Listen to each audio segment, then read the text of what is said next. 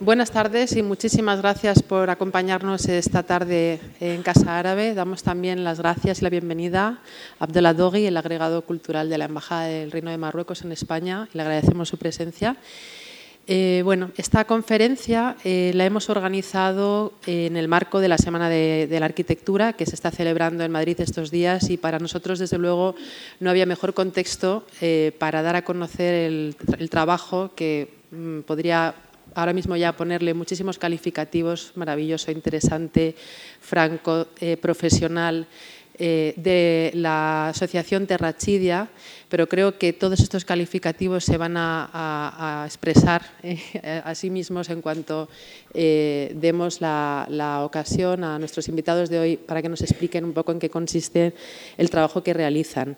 Em, se trata para nosotros de una ocasión muy especial de abordar la importancia, la importancia enorme que tiene la preservación del patrimonio arquitectónico, un patrimonio digamos, frágil por la naturaleza de sus elementos constructivos, básicamente eh, la tierra, el barro, y que muchas veces no, tenemos así en, primera, en, primera, en primer lugar en la cabeza cuando pensamos en el patrimonio histórico, puesto que normalmente pensamos en otro tipo de edificios más, eh, digamos, con una tradición histórica y eh, canónica mucho más escrita y descrita en los libros de historia de la arquitectura. Pero no por ello eh, este patrimonio tiene menos valor. Mm, al contrario, es un patrimonio que está eh, eh, de una forma muy intensa vinculado con el modo de habitar de las personas que viven todavía en estas poblaciones. Está muy vinculado a sus costumbres, a su cultura, a su cultura más tradicional y es por ello muy importante preservarlo, no solo por la belleza eh, de estas técnicas tan eh, tradicionales y tan naturales, sino porque realmente es una arquitectura viva, una arquitectura habitada y, que, y bueno, pues que de la que los habitantes y sus eh, pobladores se sienten extremadamente orgullosos. Por eso bueno, es muy importante el trabajo que realiza esta asociación Terrachidia eh, en la sala sótano de Casa Árabe tenemos una exposición que también hoy inauguramos y a la que les invitamos a todos a bajar eh, inmediatamente después de esta conferencia. En esa exposición eh, los miembros de esta asociación han preparado exquisitamente unos paneles que explican muy bien el trabajo que también vamos a poder ver ahora en unas imágenes. Y bueno, quiero dar las gracias al, al conjunto del colectivo Terrachidia por su enorme profesionalidad, por el cariño y por el trabajo casi voluntario eh, y desinteresado que llevan realizando cinco años, cinco años en los que están trabajando en este oasis, el, oasis de Mhamid, eh, en esa frontera ya casi eh, metida en el desierto de Marruecos, un lugar lejano, pero no extremadamente lejano, por lo, cual, por lo tanto muy aconsejable para ir a visitarlo. Y bueno, para hablarnos de todo esto, eh, tenemos, a, como digo, a dos personas con nosotros. Está eh, Faisal Cherradi, que ha tenido la enorme gentileza de venir, de desplazarse desde Rabat a Madrid para precisamente iluminar con su conocimiento en qué consiste esta arquitectura tan especial. Eh, Faisal Cherradi es ahora mismo consejero del Ministerio de Cultura y Comunicación del Reino de Marruecos, pero su larga trayectoria profesional, él es arquitecto y especialista precisamente en este tipo de, de arquitectura, su larga trayectoria profesional, como digo, la ha desarrollado eh, con intervenciones y con preservación de patrimonio en, localidades de Marruecos como Marrakech o y también desde Casablanca, donde, desde donde ha desarrollado eh, su labor de custodio y de preservación de, gran parte del patrimonio arquitectónico marroquí. Él nos va a hablar en primer lugar, nos va a explicar un poco eh, cuáles son las características, nos va a describir toda esta belleza arquitectónica y a continuación tomará la palabra Carmen Moreno, que es una de las personas eh, a las que eh, me refería cuando hablaba del colectivo Terrachidia. Ella también es arquitecta y es máster en conservación y restauración de patrimonio arquitectónico y especialista en asentamientos humanos y ha desarrollado gran parte de su trabajo en Marruecos, como explicaba, pero también en intervenciones en el Centro Histórico de Madrid.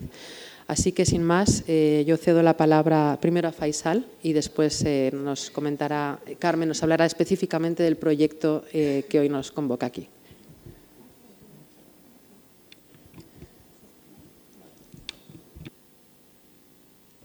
Bueno, muchísimas gracias. Eh, gracias por invitarme a esta, a esta casa árabe que, que tanto quiero, yo lo digo de todo corazón. Eh, quería agradecer bueno, a toda la organización y también a Terrashidía por haber pensado en mí para, para serviros de teloneros, como decimos, ¿no? de telonero a unos grandes artistas, de verdad, y lo digo de todo corazón. Perdonadme por mi acentillo andaluz, pero es que me crié por ahí, por eso lo tengo así. Y bueno, os lo digo de verdad, y para mí es un honor ser vuestros teloneros porque estáis haciendo una labor magnífica. Y bueno, y como marroquí, eh, estáis haciendo mucho más de lo que puede hacer muchísima gente de ahí mismo, ¿no? Y eso yo pienso que, bueno, eh, yo pienso que ya es hora de valorarlo, es hora de, bueno, de, que la gente lo sepa y de que, y de que eso, y de que hay gente que de todo corazón está trabajando, no solamente por el patrimonio, está trabajando por un tema. Hola Andrés. Está trabajando por un tema que no se trata solamente, como acabo de decir, del patrimonio, sino también de, bueno, dentro de ese patrimonio hay una gente, hay, una, hay unos humanos que viven en unas condiciones, bueno, eh, precarias, en unas condiciones duras por el clima, por muchas cosas, y hacer algo por esta gente yo pienso que es súper interesante. ¿no? Y no hay nada más, más satisfactorio que, eh, bueno, que el agradecimiento que ellos os hacen. Yo pienso que eso lo habéis sentido. Y si hablar de preservar el patrimonio es una excusa para mejorar las condiciones de vida de la gente, pues mira, eh, vamos a seguir preservando el patrimonio, ¿vale? Y muchas gracias por lo que hacéis. Bueno, gracias al señor ministro representante de la Embajada del Reino de Marruecos también, gracias a alguna personalidad si hay, bueno, no me lo han dicho, y gracias a todos los amigos y, amigas que habéis venido.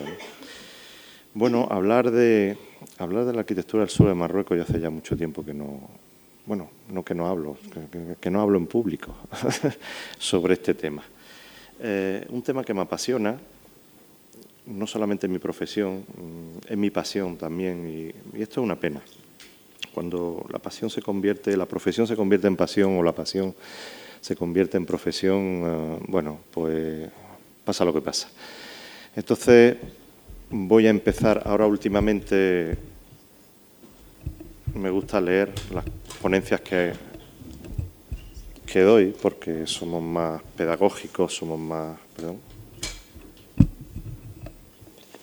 Y así no nos vamos olvidando de las cosas importantes o la esencia del tema. Y bueno, y para empezar voy a decir que la arquitectura tradicional del sur de Marruecos, que a menudo tenemos tendencias, sobre todo en arquitectura, a considerar como tradicional solamente los vestigios del pasado. En la frontera del desierto la forma está sujeta a las leyes que impone la naturaleza. Investigar en la tradición significa recuperar lo natural, lo permanente, lo sustancial, aquello que está liberado de cualquier especulación estética. Buscar lo elemental en la llanura presahariana, donde la dureza no permite lo innecesario y donde la síntesis y lo esencial se convierte en la clave de la supervivencia, es introducir lo racional en el paisaje, es hacer arquitectura. La arquitectura de tierra en Marruecos forma parte de las grandes riquezas culturales de este país debido a su gran diversidad. Una citación que hizo Tarras en el año 1938, que, encuentro bastante oportuna, dice o decía, desde que uno atraviesa los pasos del Atlas se encuentra en la entrada de un país nuevo. Allá termina el mundo mediterráneo y allá empieza el mundo sahariano. Todos los viajeros, desde Ibn Batuta, siglo XIV, a Charles de Foucault en el siglo XIX o a Henri Tarras en el siglo XX que acabo de mencionar, se refieren a los oasis de la región como una zona mítica, un jardín paradisíaco en medio del desierto, una zona con una gran importancia comercial durante la Edad Media y muy codiciada. También ha sido la cuna o lugar de paso de las grandes dinastías marroquíes como fueron los almorávides, los almohades, los saadíes y los alawitas, que siguen siendo que partieron de estos lugares para crear sus imperios. El desarrollo de los valles presaharianos ha estado vinculado al comercio caravanero.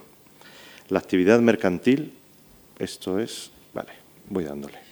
Uy, no importa, vamos bien, las rutas caravaneras. Eh, la actividad mercantil se centraba en dos productos, principalmente el oro y la sal. Subía oro y bajaba sal por, hablar así un poquito. Estas caravanas, además de riqueza, aportaron a la región un profundo intercambio cultural. Con la expansión de Portugal por la costa atlántica a partir del siglo XIV y el descubrimiento de América por el Reino de España, desencadenaron la decadencia de esta ruta. Pero después, durante los siglos posteriores al comercio caravanero se revitalizó con la creación de nuevas rutas y con el mercado de nuevos productos, como las plumas de avestruz, el marfil, la goma arábiga, la lana, etcétera, y desgraciadamente, por supuesto, el mercado de esclavos. Aquí, eh, en la diapositiva que tenéis, vemos las rutas caravaneras más importantes eran, bueno, la roja y la verde, que es del siglo XI, XII, XIII hasta el XIV. Luego ya a partir del siglo XVI comenzaron las rutas estas amarillas que vemos aquí naranja, que, fueron, bueno, otras rutas que fueron acumulándose a las que ya había. Fijaros, la, todas partían de un punto que era Sigelmasa. Sigelmasa está cerca de Rasidía, unos tres kilómetros de Rasidía, la nueva Rasidía. Y, nada, bueno, pues recogía que Fez, Marrakech, Tlemcen, que estaba en Argelia, y bueno, pasaba por, por Taudeni, unas minas de sal y de gas muy importantes, y llegaban a Tombuctú, ¿no? La otra, sobre todo la del siglo XI y XII, era la que pasaba más por las costas y era la que pasaba por la, por la zona que estaba mucho más controlada por los almorávides, que eran los originarios de, de esa zona, por supuesto. Y en fin, seguimos. La situación geográfica, aquí tenemos el, Alto Atlas o el Gran Atlas, cada uno lo llama como quiere, pero es una cordillera montañosa de unos 800 kilómetros con alturas que superan los 4.000 metros y que se extiende sobre una gran parte de Marruecos, desde la costa atlántica hasta la frontera con Argelia. Esta divide el país en dos zonas climáticas, el norte, que es una zona fértil, y el sur, que es una zona árida y seca. Eh, hay mucha gente que conoce Marruecos, pero no sé si sabrán que casi el 65% de Marruecos es montañoso y bastante montañoso. Eh, no es una zona llana, ¿eh? no es un país llano. La parte llana es a partir del sur, a partir de la vertiente sur del Atlas es cuando empieza ya a ser llana. Bueno, entre la, entre la vertiente sur del Atlas y el sur del Sáhara se extiende una zona de unos 150 kilómetros que nosotros llamamos los valles presaharianos. Bueno, aquí tenéis un ejemplo, está el Valle del Dra, que de Ouarzazate hasta Zagora, y después Tamhamid, tiene la curva del Dra. Está el Tafilalt con el Ziz, el Wadziz, son las vertientes de los ríos, ¿no? El Mugun, también, el Geris, en fin, pues son los que, los que tenemos por ahí. Eh, los cambios sufridos en los valles presaharianos a partir de la caída del comercio caravanero obligaron a esta sociedad a, bonita foto, a regirse por una economía agraria de subsistencia y a crear, al margen del flujo comercial, un sistema económico nuevo, un verdadero reto a la naturaleza, una lucha constante contra la aridez del medio. Para enfrentarse a las fuertes necesidades básicas de toda la población se desarrolló uno de los sistemas agrícolas tradicionales más intensivos del mundo y que todavía está considerado como tal. Estamos hablando de este tipo de cultivo intensivo donde siempre nos encontramos unas tres alturas, encontramos las palmeras, debajo de las palmeras están los frutales y justo debajo están los, bueno, pues todo lo que es verdura y todo lo que es tal. Sigamos entonces. las viviendas de estos valles están estrechamente ligadas a la existencia de los ríos, ya que donde no hay agua la tierra es extremadamente árida y por consiguiente inhabitable. En este medio hostil, la intervención del hombre sobre la naturaleza se concretiza en una acción vital. La población autóctona, bereberes sobre todo, ha construido una, arquitectura que humaniza el paisaje. Habéis visto las fotos anteriores que bueno, se integran en el paisaje de una manera impresionante. Esto es justamente después del Col del Tisca, a unos 2.800 metros de altura, o 2000, perdona, 2.200 metros de altura. Esta arquitectura que tiene el color del paisaje impone su presencia a través de una composición espontánea cubista de luces y sombras. La simplicidad de su forma le da una posición sólida y serena. Estas construcciones en tierra deben su belleza al uso exclusivo de materiales naturales. Las necesidades de defensa, el rigor del clima, la escasez de agua, los limitados campos de cultivo crearon un fuerte sentido de la colectividad en estas poblaciones. Por otra parte, la antigua tradición, la vida cotidiana regida por el Islam y los contactos con la cultura subsahariana han hecho la creación de esta rica arquitectura. La paulatina sedentarización ¿Veis la sedentarización? Bueno, pues estos son los poblados. Dejamos todo el terreno bueno, cultivable, el río y lo que sobra es donde se construye. Esto es porque eh, la paulatina sedentarización de las tribus nómadas fue provocando la ocupación del oasis y desde ese momento las luchas por el agua y por los terrenos de cultivo fueron constantes, caracterizando el hábitat tradicional de estos valles en una necesidad de defensa permanente Esa es la causa por la cual tenemos nuestros pueblos que son amurallados. Este es el Valle del Sis. Y bueno, y esta foto es un poco dura porque estamos viendo la evolución que tiene el Valle del Sis, ¿no? Por ejemplo, todo lo gris, pues imaginaros lo que es, ¿no? Construcción en hormigón. Pero bueno, todo el mundo tiene derecho a, a evolucionar, ¿no? A nosotros, los preservadores del patrimonio, nos da mucha rabia ver testimonios como este, que son ya en ruina, y que la gente que vivía aquí ahora vive aquí, porque la carretera pasa por aquí. Y con otros materiales, con otros materiales como el hormigón. ¿Y el hormigón por qué? Pues bueno, porque es un reflejo de, de, mejor calidad de vida. Estamos en el siglo XX, en el siglo XXI ya, desgraciadamente. ¿no? Y ahora explícales que vivir en una casa de esta es casi imposible, es un microondas. Mientras que en la casa en la que vivían con sus abuelos y vivían sus padres y vivían ellos antiguamente, pues se vive mucho mejor, una calidad de vida y que ahora los únicos que disfrutan de esa casa, pues esos son los nuevos ricos, ¿no? Los ricos americanos, los ricos austríacos, los ricos alemanes, que, bueno, se han dado cuenta de que la casa bioclimática, pues mira, se vive mucho mejor en invierno y en verano, ¿no? Pero es cuestión de evolución. ¿Qué hacemos nosotros los preservadores del patrimonio? ¿Qué puede hacer un gobierno de Marruecos ante esto? Pues bueno, eso es, eso es el rompecabezas con el cual está luchando mucha gente y bueno, y hacemos lo que podemos, ¿no?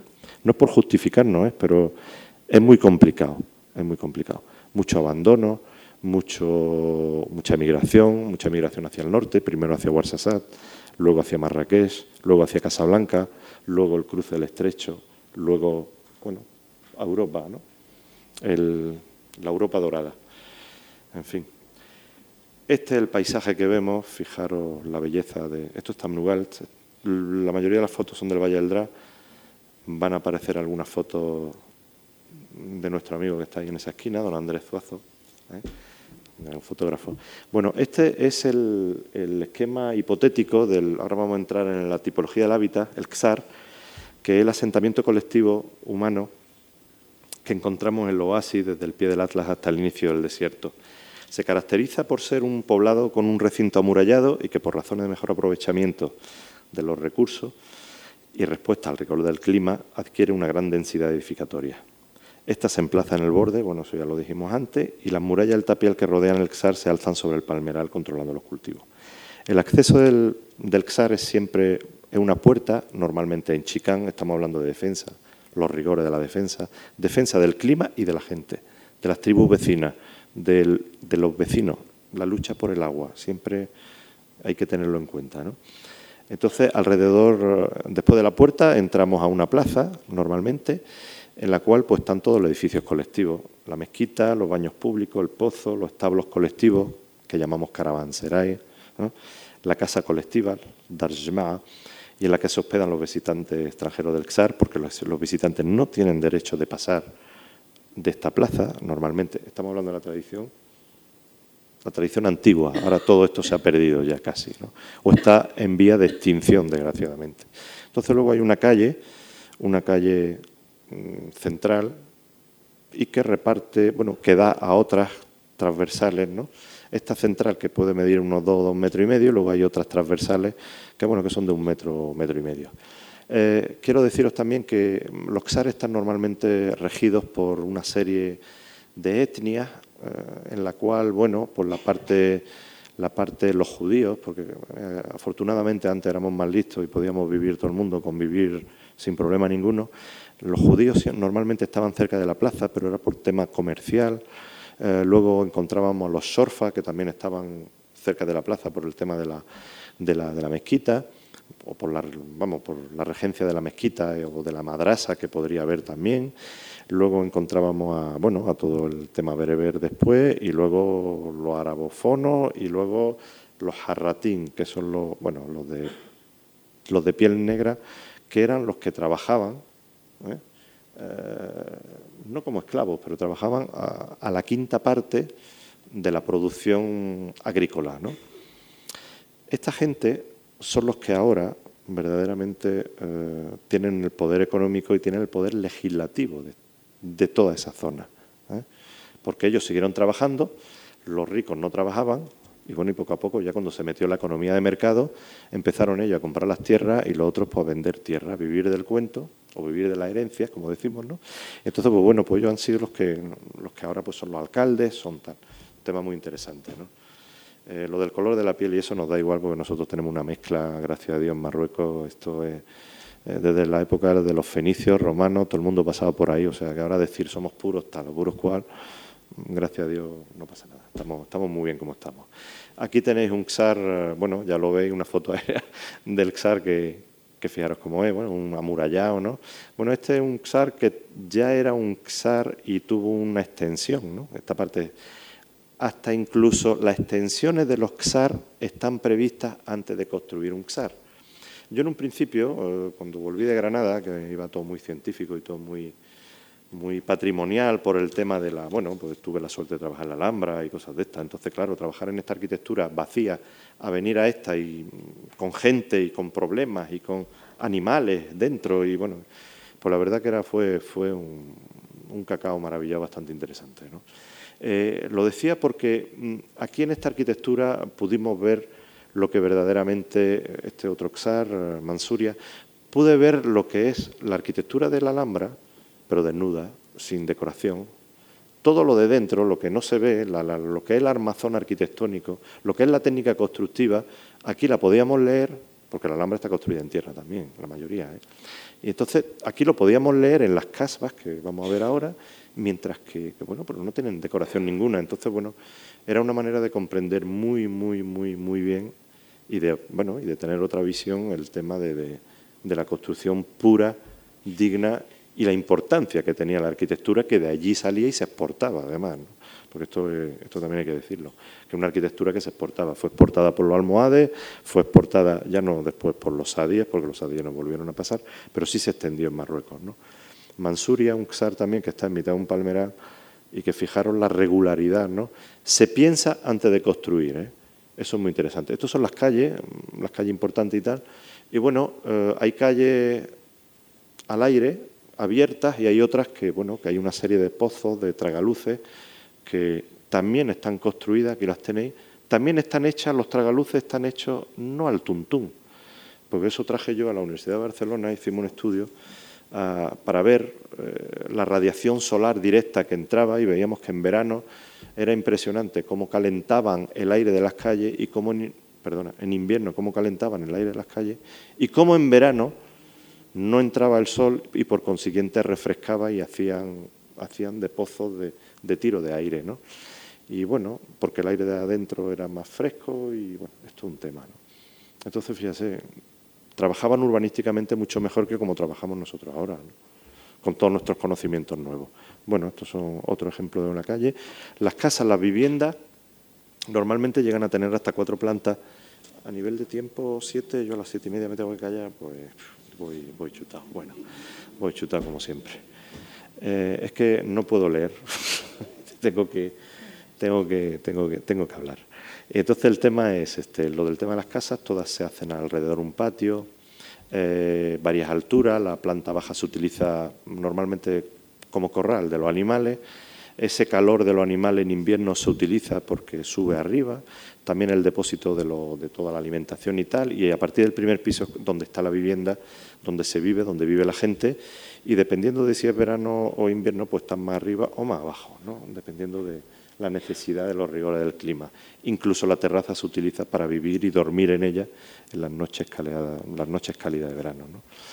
Aquí tenemos el Xar Ait Ben un Xar que, bueno, el único Xar que nosotros tenemos como patrimonio mundial, declarado patrimonio mundial, bueno, declaramos nosotros patrimonio mundial, bueno, la petición la hace el gobierno de Marruecos, del Reino de Marruecos, en el año 1987 y es bueno, totalmente construido en tierra. La parte, de, la parte superior es almohade, es una zona almohade, muy interesante. Luego todo lo demás del siglo finales del XVI y luego vemos aquí unas casas fortificadas, unos castillitos de arena, como le llamo yo, castillitos de tierra, que es lo que llamamos casba y es lo que voy a venir a presentar ahora. Las casbas, pues esto, fijaros qué riqueza, qué lujo, qué bonita arquitectura. ¿no? Las casbas son unas viviendas monofamiliales, mono, viviendas también eh, fortificadas, y que, bueno, que empezaron a aparecer a partir de finales del siglo XVI, principios del XVII, mm, de los grandes señores, de la época del feudalismo también. Nosotros también tuvimos derecho al feudalismo y, bueno, pues estos son los señores, los señores Kait que vinieron después y tal, ¿no? Vamos a seguir. Sigo viendo esto el Xarait Ben visto desde arriba.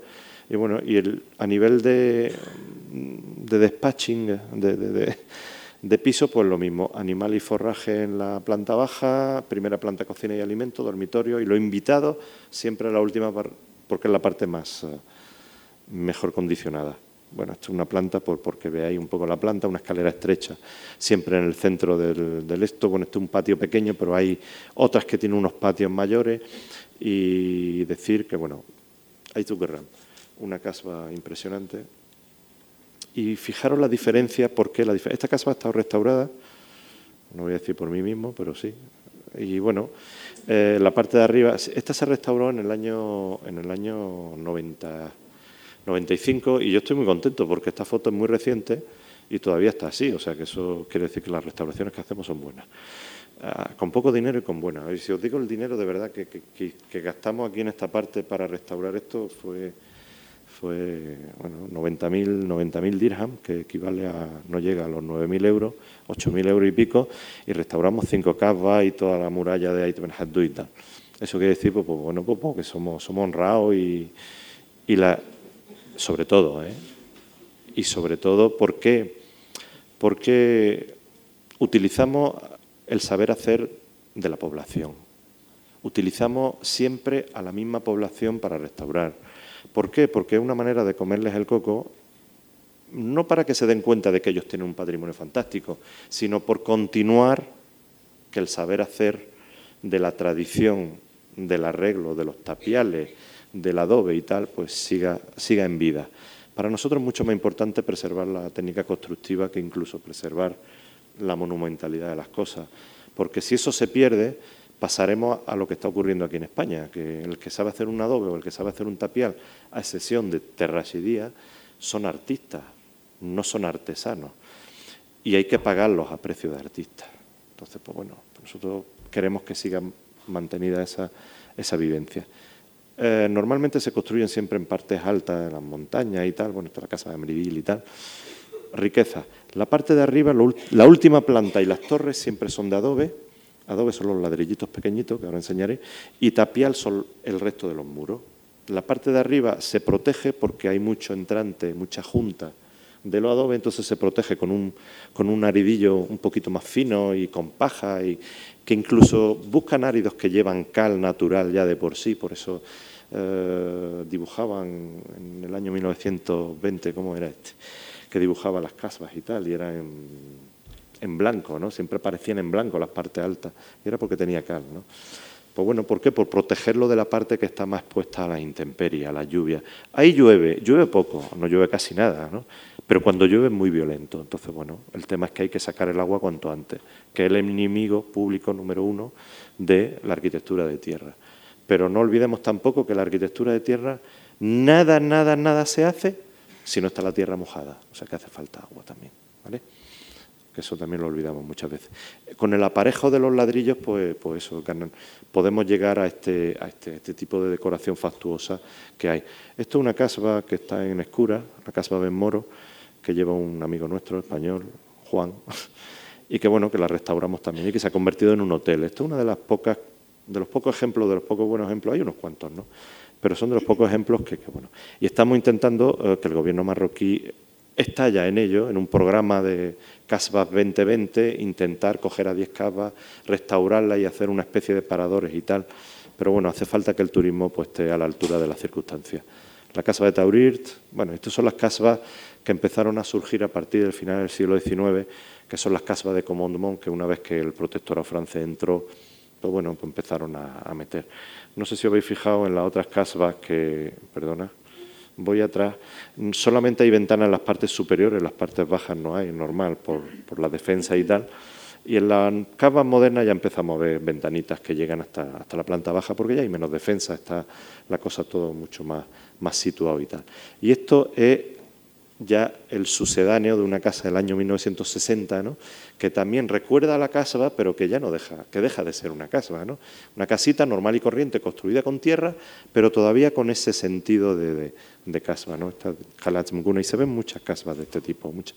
El interior de las casbas, pues esto, fijaros los arcos, esto en Tamnuelt, los arcos, cómo son, qué riqueza arquitectónica, qué, qué barbaridad.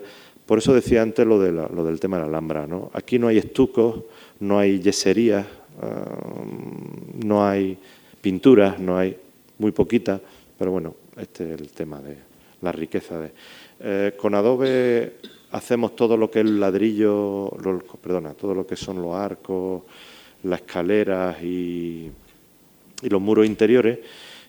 Y aparte lo que había dicho, lo de la, la última planta más las torres, si hay torres, y todo lo demás se construye en tapial, ¿vale? En los interiores. Esta foto es tuya, ¿verdad que sí, Andrés? Vale. Eh, bueno, es de agradecer, Esta, son personajes que van por ahí, me echan una mano y me dejan fotos para que yo las pueda enseñar después, ¿eh? sin copyright ni nada más, no protesta ni dice nada, ¿no? No, pero de verdad eh, es de agradecer porque unas fotos bonitas invitan, invitan a la gente, mientras que cosas, bueno, una foto fea, pues no, ¿verdad que sí? Bueno, estas son las entradas, las típicas entradas de la típicos portales ¿no? de, la, de las casas, eh, que fijaros cómo son. Y este es pues, bueno, el procedimiento de la tierra y paja.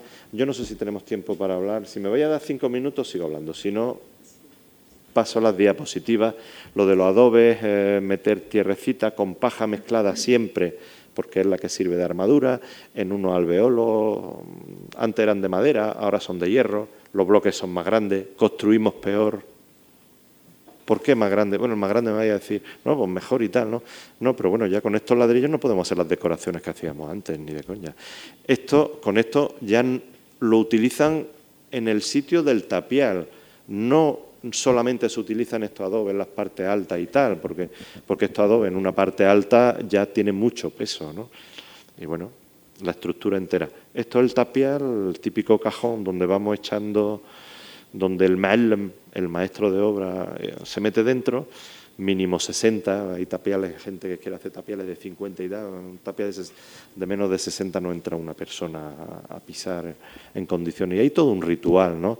Lo que dice el Lajo Akbar, que se escucha en todo el valle y que te pone la carne gallina, tiene, tiene su arte, tiene sus cosas, ¿no? También para hacer un tapial, por ejemplo, todo normalmente los mal pues van, lavados, van, o sea, hay toda una serie de historias que se han escrito y que son muy interesantes.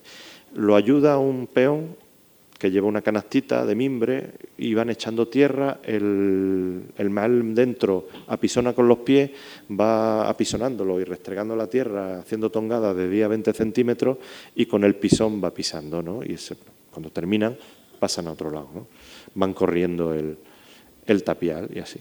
Y estos son tapiales que fijaron en Marrakech que ya de, entrada pues tenemos el contador del agua y el contador de la luz. O sea que fíjate qué precavidos somos, estamos en el siglo XX, ¿no? yo pienso que está muy bien.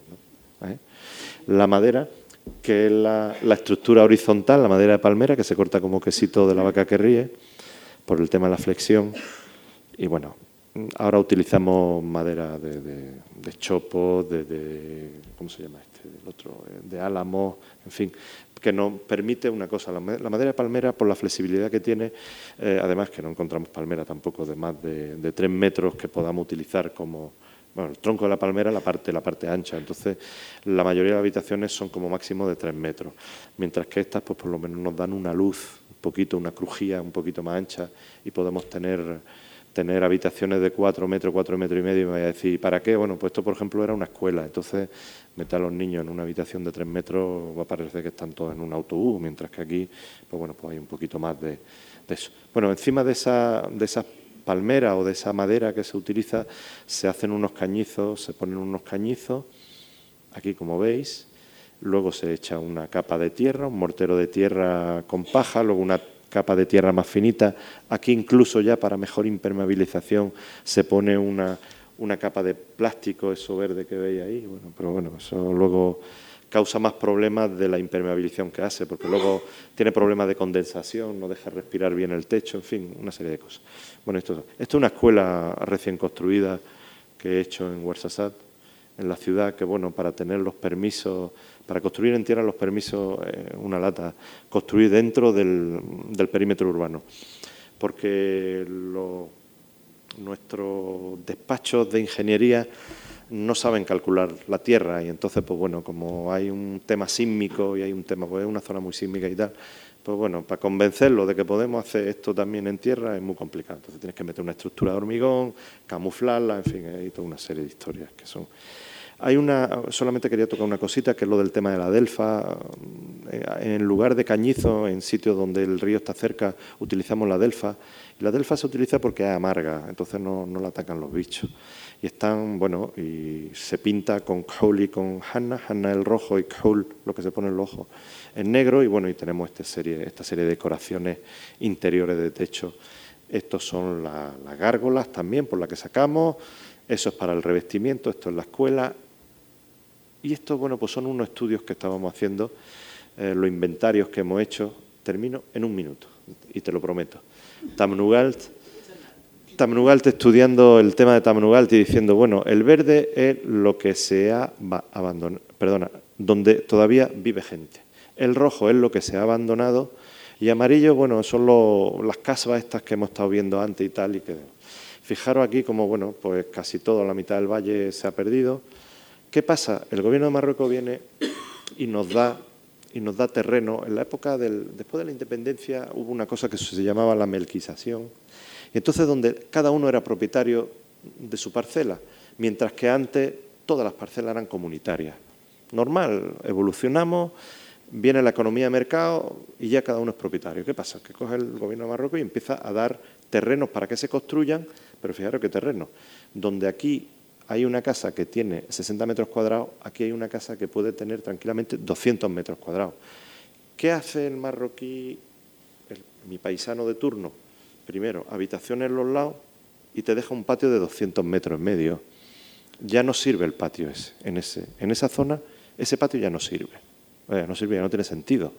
El calor que hace en el patio es el mismo que hace en la calle. El patio para nosotros es un sitio que sirve para eso, para refrigerar, para calentar, para el hacer que el aire suba y baje. Pero bueno, pero es normal, él tiene que, delimitar su propiedad. Entonces lo primero que hace el muro y después del muro, pues su habitación es pegada. ¿no? Entonces, claro, ahí vamos rompiendo un esquema tradicional de construcción, de hábitat terrible. ¿Y qué pasa? Que, bueno, pues que seguimos evolucionando. Este está manual y no tenemos más remedio, oye, de verdad, que es que tienen derecho también, y tienen derecho de poner sus parabólicas, y tienen, si no, pues nos vamos nosotros a vivir allí y a ellos los dejamos que se vengan aquí. Esto es así de claro. Pero hay que, hay, nosotros como preservadores de patrimonio o como miembros del gobierno, pues tenemos que también plantearles que tengan su escuela, que tengan su sanidad, que tengan su agua potable, su electricidad y tal, como prioridad. Prioridad, mejorarles las condiciones de vida. Luego lo otro, oye, ya irá viniendo el que podamos preservar más patrimonio o menos, que sea más turístico o menos turístico, eso es secundario. Sobre todo porque el que, el que deja toda la economía en manos de una solita cosa, como puede ser el turismo, Mira, una bomba en mitad de Yamalfrán, como pasó, pues te dejan dos años sin turistas y te están cargando toda una serie de gente que vive del turismo. Estamos hablando de una repercusión de más de un millón de habitantes de esa zona. Entonces, bueno, Mm, yo soy de los que prefiero eh, cultivos que vengan de Israel, que saben muy bien utilizar lo del desierto, de, Israel como ejemplo, vamos, pero lo digo porque son muy, son muy buenos con el tema. De Turquía los pistachos, la pimienta, el intentar meter cultivos nuevos ahí para que sea una zona rica y no sigan viviendo solamente del palmeral y de lo que da el palmeral, que el palmeral da muy poquito. ¿eh? Bueno, esto es lo del interior y estos son ya las restauraciones que hemos estado haciendo con la restauración de la muralla de Tarudant, por, hablar. Estos son cuando estábamos restaurando lo de lo de Ben Haddou. Esto es Tamnugalt. Aquí llegamos a este pueblo y bueno y hacemos cosas. Hacemos, construimos un baño eh, moderno ¿Por qué el baño? Porque metimos agua en, las casas y, nos cargábamos a las mujeres que se reunían solamente una vez a la semana en el río para lavar, ya no se iban a encontrar, porque ya cada una iba a lavar en su casa. Entonces había que crear otro sitio donde se encontraran las mujeres. Eh, ya veis, me voy a decir, en un proyecto de cooperación, ¿qué daño puede hacer meter agua en una casa? Pues sí, te puedes cargar toda una serie de historias hay que tener cuidado con estos temas, ¿no? Entonces tuvimos que crear lo del tema del hammam, baño público, para que fueran al baño público y se siguieran encontrando las mujeres. Esto es así. Y casaran a sus hijos y a sus hijas y tal. Esto el baño por fuera y tal. La restauración de la mezquita, eh, la restauración del marabú. Es que fuimos poco a poco. Entramos al marabú, luego a la mezquita, las cosas que, que pertenecen a todo el mundo, pero que no pertenecen a nadie, y luego ya nos fuimos metiéndonos, conociendo el pueblo, que cogiera confianza en nosotros y tal, como hicimos en tú también, para poder eh, luego meter, pues eso, pasar a los temas de la infraestructura, el agua, eh, parada de taxi, en fin, con muchas cosas más. Bueno, esto es el Marabú, esto es el santuario dentro. Esto es un granero colectivo en lo alto del Atlas, que fue el primer proyecto que tuve en Marruecos, ¿eh? Por si no sabía, Sidimusa. ¿eh? Un proyecto fantástico, venía yo con mi ramalazo italiano, dejando lo que yo arreglaba visto y cubierto con su revestimiento y tal, otro no, en fin. Bueno, pero esto es como todo, venía de la escuela. Otro granero colectivo es que este otro tipo de... Estos son los bancos de los pueblos. En cada pueblo tiene su granero colectivo, que es donde guardan el grano y tal, y cada familia tiene una pequeña habitación de estas que veis aquí, ¿no? Entonces, bueno, este estaba en estas condiciones, está en la carretera entre Ouarzazate y Marrakech, y bueno, esto por trabajar en invierno en la arquitectura de tierra os pasa eso, que se hiela el agua y tienes que quitar todo el revestimiento y volverlo a hacer. Y bueno, y ahora sí van a aparecer fotos de mi amigo Andrés. Fenómeno.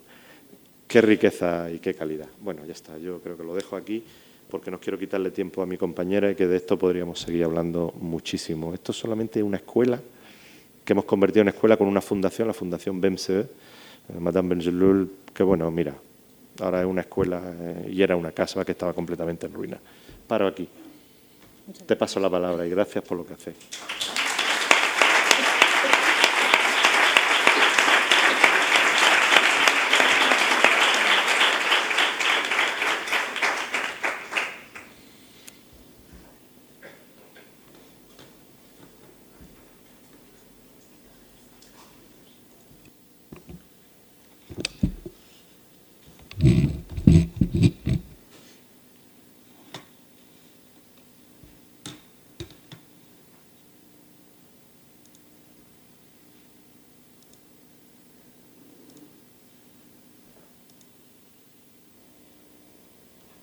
Bueno, pues buenas tardes a todos. Eh, bueno, antes que nada, muchas gracias a Casa Árabe por, acogernos y sobre todo a Nuria por habernos apoyado tanto con la preparación de la, exposición y al representante de la embajada, por supuesto, y a Faisal, que bueno, siempre ha sido nuestra referencia desde que empezamos a trabajar en Marruecos.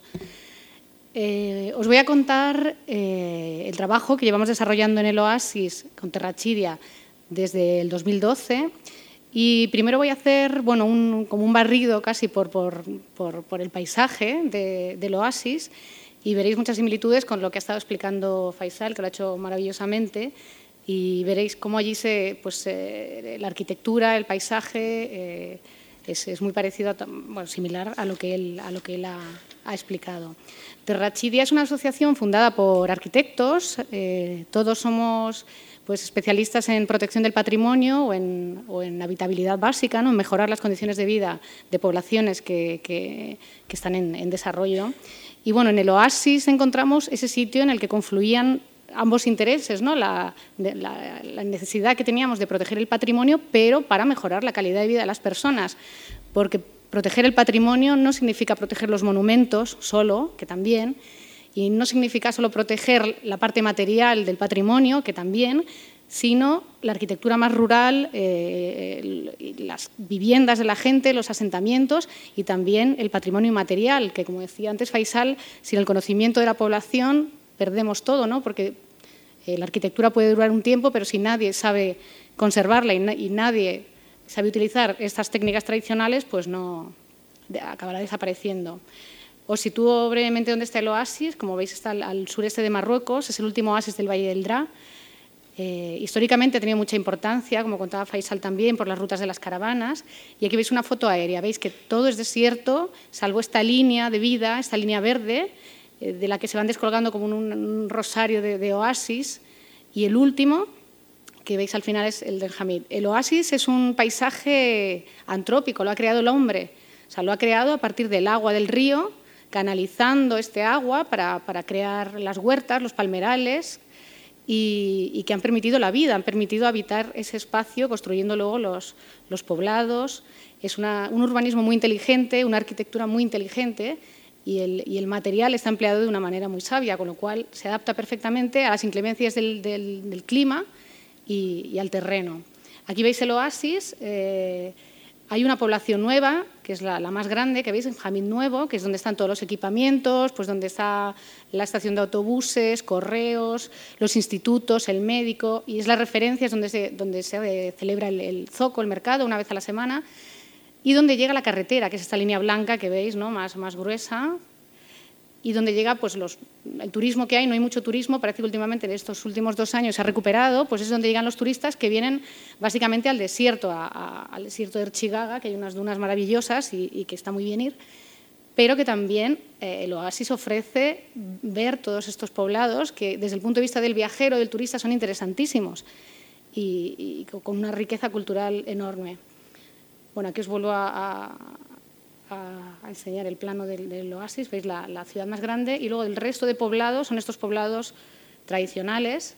Ese es el asentamiento nuevo que, como os decía, veis, hemos identificado todos los, equipamientos, los hoteles, los campings, los restaurantes y se concentran todos ahí.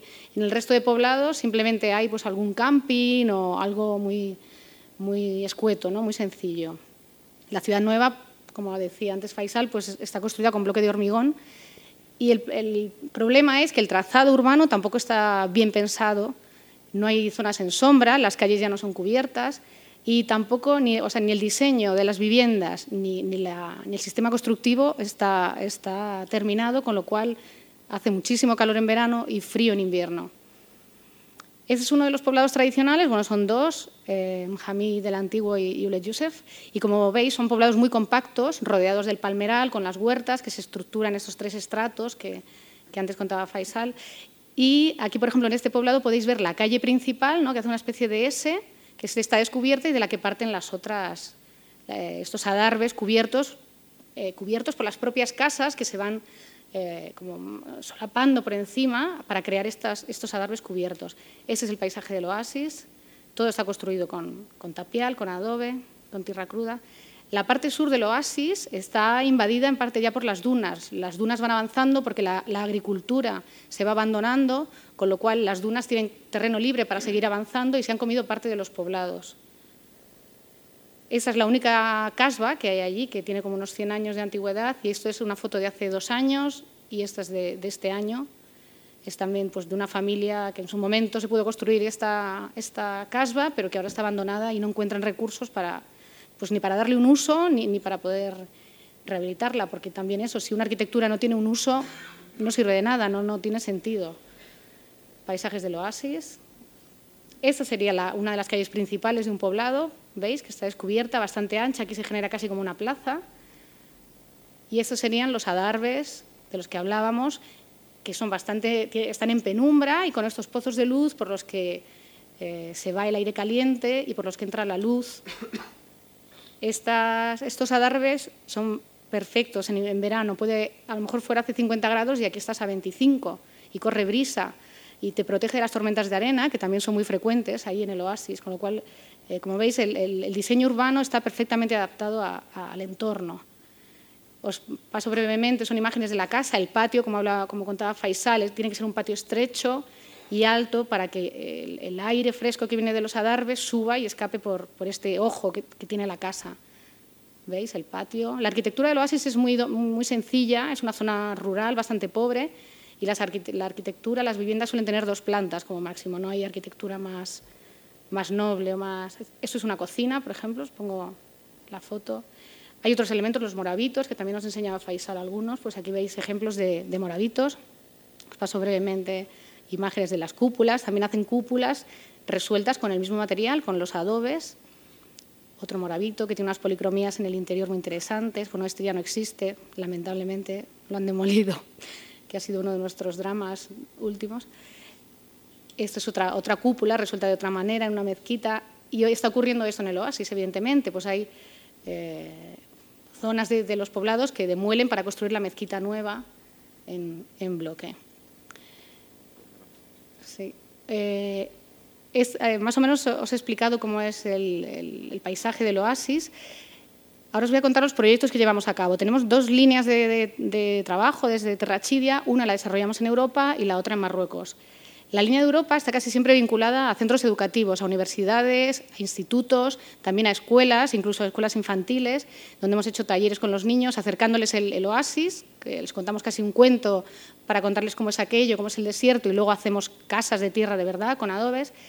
Eh, con las universidades, por ejemplo, con el GIAUS, con el grupo de investigación de la Escuela de Arquitectura de aquí de la Politécnica, también hemos llevado a cabo un, par de proyectos, hemos podido editar una guía sobre el oasis de Enjamid, o bueno, otros proyectos de, seguimiento de, proyectos de tesis, de fines de carrera, por ejemplo, este que veis es de la Universidad de Liverpool, y luego la línea de trabajo en Marruecos, donde desarrollamos proyectos, ya hemos sacado proyectos eh, de infraestructuras, por ejemplo, el proyecto de saneamiento de Mjamid Antiguo, que lo llevamos gracias a, la financiación del Rotary Club de, de aquí de Serrano, de Madrid, eh, o seminarios que hemos organizado alrededor de la protección del patrimonio, siempre, también gracias al, GIAUS y a, Mariano Vázquez, que quiero agradecerle desde aquí también su, ayuda y su apoyo, y los talleres que veis aquí en la otra imagen, que es lo que os voy a contar, porque digamos que es el, corazón de Terrachidia, ¿no? el alma de la asociación. ¿Qué hacemos en los talleres? Pues eh, organizamos talleres en los que participan pues, entre 20 y 30 personas que vienen de todo el mundo. En general son perfiles vinculados a la arquitectura, arquitectos, estudiantes de arquitectura, aparejadores, pero no solo, vienen periodistas, eh, fotógrafos, sociólogos, historiadores, bueno, hemos tenido un, y, gente de todos los países, creo que han venido como 25 nacionalidades diferentes eh, a participar allí. Lo que hacemos es elegir un espacio público de uno de los poblados, y en colaboración con la gente local, con los maestros de arquitectura, o sea, los maestros, perdón, los maestros de construcción locales y también mano de obra joven, ¿no? que, no, que no, no son expertos en, las técnicas, juntos pues recuperamos uno de estos espacios de, del oasis. Antes de esta, de esta labor eh, más directa y más práctica, o durante, porque normalmente acompañamos los dos trabajos, realizamos una documentación de trazados urbanos, de viviendas, de elementos singulares, de técnicas, de patologías, incluso en algún elemento más interesante como la, mezquita antigua de Mjamid, hemos hecho lectura de paramentos también con, con Alejandro, que es un experto en lectura de paramentos, y gracias a toda esta documentación y al GIAUS, como decía, hemos editado la Guía del Patrimonio, os, pongo brevemente unas imágenes, en las que documentamos las puertas, que es donde normalmente intervenimos, y los elementos singulares, como son los moravitos, las mezquitas y los trazados urbanos. Es una parte más técnica de la guía, que quizás no a todo el mundo le pueda interesar, pero también incluimos una parte de paseos, recorridos que se pueden hacer por el oasis. Si, si alguien llega a Hamid y no es arquitecto y no le interesa tanto la parte más técnica, pues eh, le indicamos unos recorridos donde el paisaje y, la relación con la población local es interesantísima. Las ilustraciones son de Carmen Bueno, podréis verlas también abajo en la exposición, donde están sus cuadernos de viaje, que son una maravilla, y gracias a estas ilustraciones pues, eh, tenemos una guía preciosa. También trabajamos con las mujeres. Eh, ellas no están vinculadas al, proceso constructivo, con lo cual es difícil trabajar con ellas. Solamente en, ocasiones, a la hora de trenzar los cañizos de los forjados, nos han, echado una mano. Pero lo que hacemos es aprender de su mano cómo trabajar la hoja de la palmera. Ahí hay una larga tradición de, trabajos con palmera y, como veis aquí, pues una de las participantes también aprendiendo a hacer unos cestos que veréis abajo. También ellas se han organizado, hemos colaborado, las hemos apoyado para la organización en cooperativas, incluso han abierto una, especie de tienda en uno de los poblados que está abierta al público y donde bueno, pasan bastante tiempo, porque como decía Faisal, desde hace un par de años hay agua potable en el oasis, hasta hace dos años no la había, agua en las casas, con lo cual las mujeres iban al pozo diariamente, varias veces al día, a coger agua en sus bidones para lavar y para consumo doméstico. Ahora que hay agua corriente, Claro, las mujeres ya no tienen este motivo ¿no? para, para, salir, para relacionarse. Nos has dado una idea con lo del hammam, que puede ser, puede ser algo... Claro, de momento se, se reúnen en, en, la cooperativa y pasan ahí pues, muchas horas trabajando. Aquí veis bueno, participantes trabajando con ellas. Y luego las obras de intervención, que es, la, como os decía, eh, la parte práctica y directa de los talleres. Lo más importante de esto, pues el, hombre, el ser humano, el que tiene el conocimiento el que, el que conoce estas técnicas y que queremos que nos transmita y que deje constancia para que no se olviden. Por eso en el grupo de trabajo siempre hay un coordinador local que eh, suele hablar francés para que nos podamos comunicar con él. Hay tres MAALEM, tres maestros, uno para, para cada técnica normalmente, uno que, que nos enseña a hacer adobes, otro tapial y otro con los revocos, que es algo complicado, y últimamente hemos incorporado otro maestro de Tadelac también. Y luego hay tres o cuatro peones, que suelen ser eh, pues, chicos jóvenes del Oasis que, vienen a aprender las técnicas y a trabajar con nosotros. Eh, todo lo consensuamos con la Cabila, por supuesto pedimos licencia de obras en, la común, en el ayuntamiento, y con la Cabila decidimos cómo se interviene y, de qué forma. Os pongo así las, imágenes del tapial tradicional que explicaba Faisal. También he traído unos dibujos muy, muy divertidos que hizo Nuria Gómez del Campillo, una participante, y que son una especie de cómic donde ilustra estas técnicas de una manera muy sencilla y muy divertida y que se las solemos dar a los participantes. Pues cómo, cómo tapiarlo todo, dice ella, bueno, entonces explica la cadena de brazos. Aquí os pongo imágenes de, cuando trabajamos el, tapial. Abajo hemos traído también una réplica de un tapial que, lo, que compramos ahí en Marruecos, lo podréis ver. Y veis aquí los participantes trabajando para levantar este, este muro. Como decía, normalmente trabajamos en las puertas. ¿Por qué las puertas? Porque son eh, elementos muy simbólicos y muy emblemáticos del, poblado y donde se reúne gente todavía. O sea, son espacios cubiertos. Una puerta es un espacio que, tiene una, entrada, un espacio estancial donde te puedes quedar. Otra puerta normalmente en recodo para impedir el, pues, la vista y el paso directo, el acceso directo. Pero estos espacios ahora que ya no se utilizan como espacio defensivo, se siguen utilizando como espacio de relación y es de los pocos espacios públicos donde, donde siempre hay gente y están charlando, entonces eh, es por esta razón que decidimos trabajar, trabajar en ellos. Un detalle del tapial. No voy a explicar la técnica porque si no me, me liaría mucho, pero bueno, veis que es una técnica que en la que se utiliza la tierra casi en bruto, como sale del terreno, humedecida, porque hay muy poca humedad aquí y se humedece, y así que eh, con este molde de madera, este, encofrado de madera, se va vertiendo la tierra, como contaba Faisal, se apisona y se hacen, en el oasis se hacen como la primera planta, más o menos, con esa técnica. A partir de la primera planta eh, siguen con, adobes. Veis que es una técnica muy inteligente también, ¿no? porque los propios orificios que quedan en el muro de quitar las agujas, que son estos elementos perpendiculares, claro, estos mechinales, se aprovechan luego para poner los andamios y seguir trabajando en altura. Eh, ¿Cómo hacer los adobes? Pues otra vez el, cómic de, Nuria y aquí pues nos veis trabajando haciendo los adobes pequeños, grandes. Aquí veis la montaña de, adobes que se utilizan para decoración también.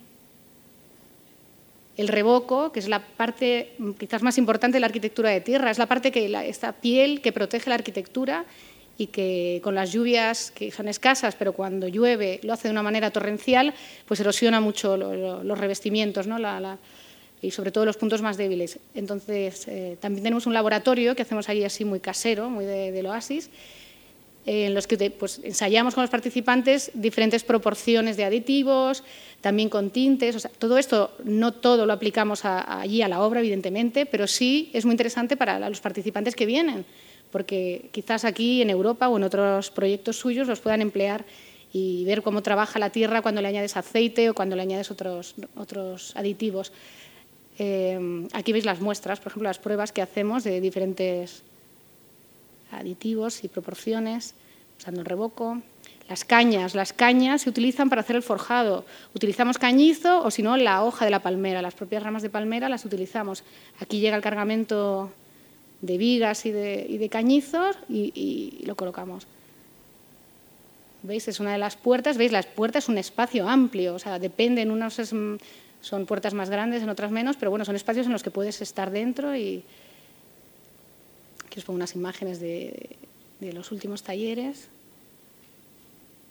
haciendo el Tadelac también. El Tadelac, no sé si sabéis lo que es, es un acabado, un revestimiento que se, suele utilizar en interiores porque es impermeable para los hammam, los baños, y, y, que incorporamos alguna parte de la intervención, interior por supuesto, para bueno, para proteger las zonas bajas, que suelen ser las más deterioradas por el paso de animales, por el uso en sí, y, bueno, y también para que los participantes aprendan esas técnicas. Aquí en otra de las puertas de Ergavi, pues eh, fue en blanco. Hacemos un descanso, por supuesto, porque vamos a trabajar y a recuperar un espacio urbano, pero también queremos conocer a la gente, conocer la cultura marroquí. Mucha gente viene y es la primera vez que, ha estado en Marruecos, o si ha estado, ha estado de otra manera, no con esta relación tan, tan cercana y de, colaboración y de compartir que tenemos con, la gente local. ¿no? Hacemos descansos en los que nos ofrecen la pizza bereber famosa y los tés, y bueno, es un momento de relax, de, disfrutar de la compañía y de recuperarnos, porque es duro, ¿eh? nos levantamos muy pronto y hace mucho calor, con lo cual...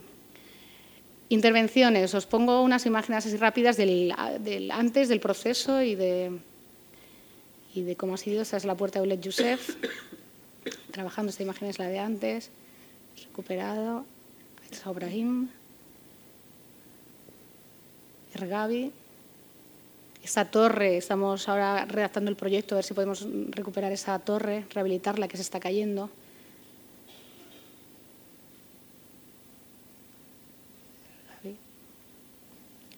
Ulet soy Talja, está mal el, pues trabajando los participantes, todos los revocos, los, los forjados. Y una vez que el espacio está terminado, se usa. Normalmente hacemos luego una comida final de, taller dentro de la propia puerta, que como veis es un espacio muy agradable, es fresco y, bueno, y se usa. Son espacios que se usan. Hago hincapié en esto porque una arquitectura que no se use pues, eh, es difícil de mantener. Y muchas gracias, pero os voy a poner un vídeo antes. de nada, es muy cortito, son tres minutos, pero creo que es interesante para que es el proceso del último taller, para que veáis cómo trabajamos.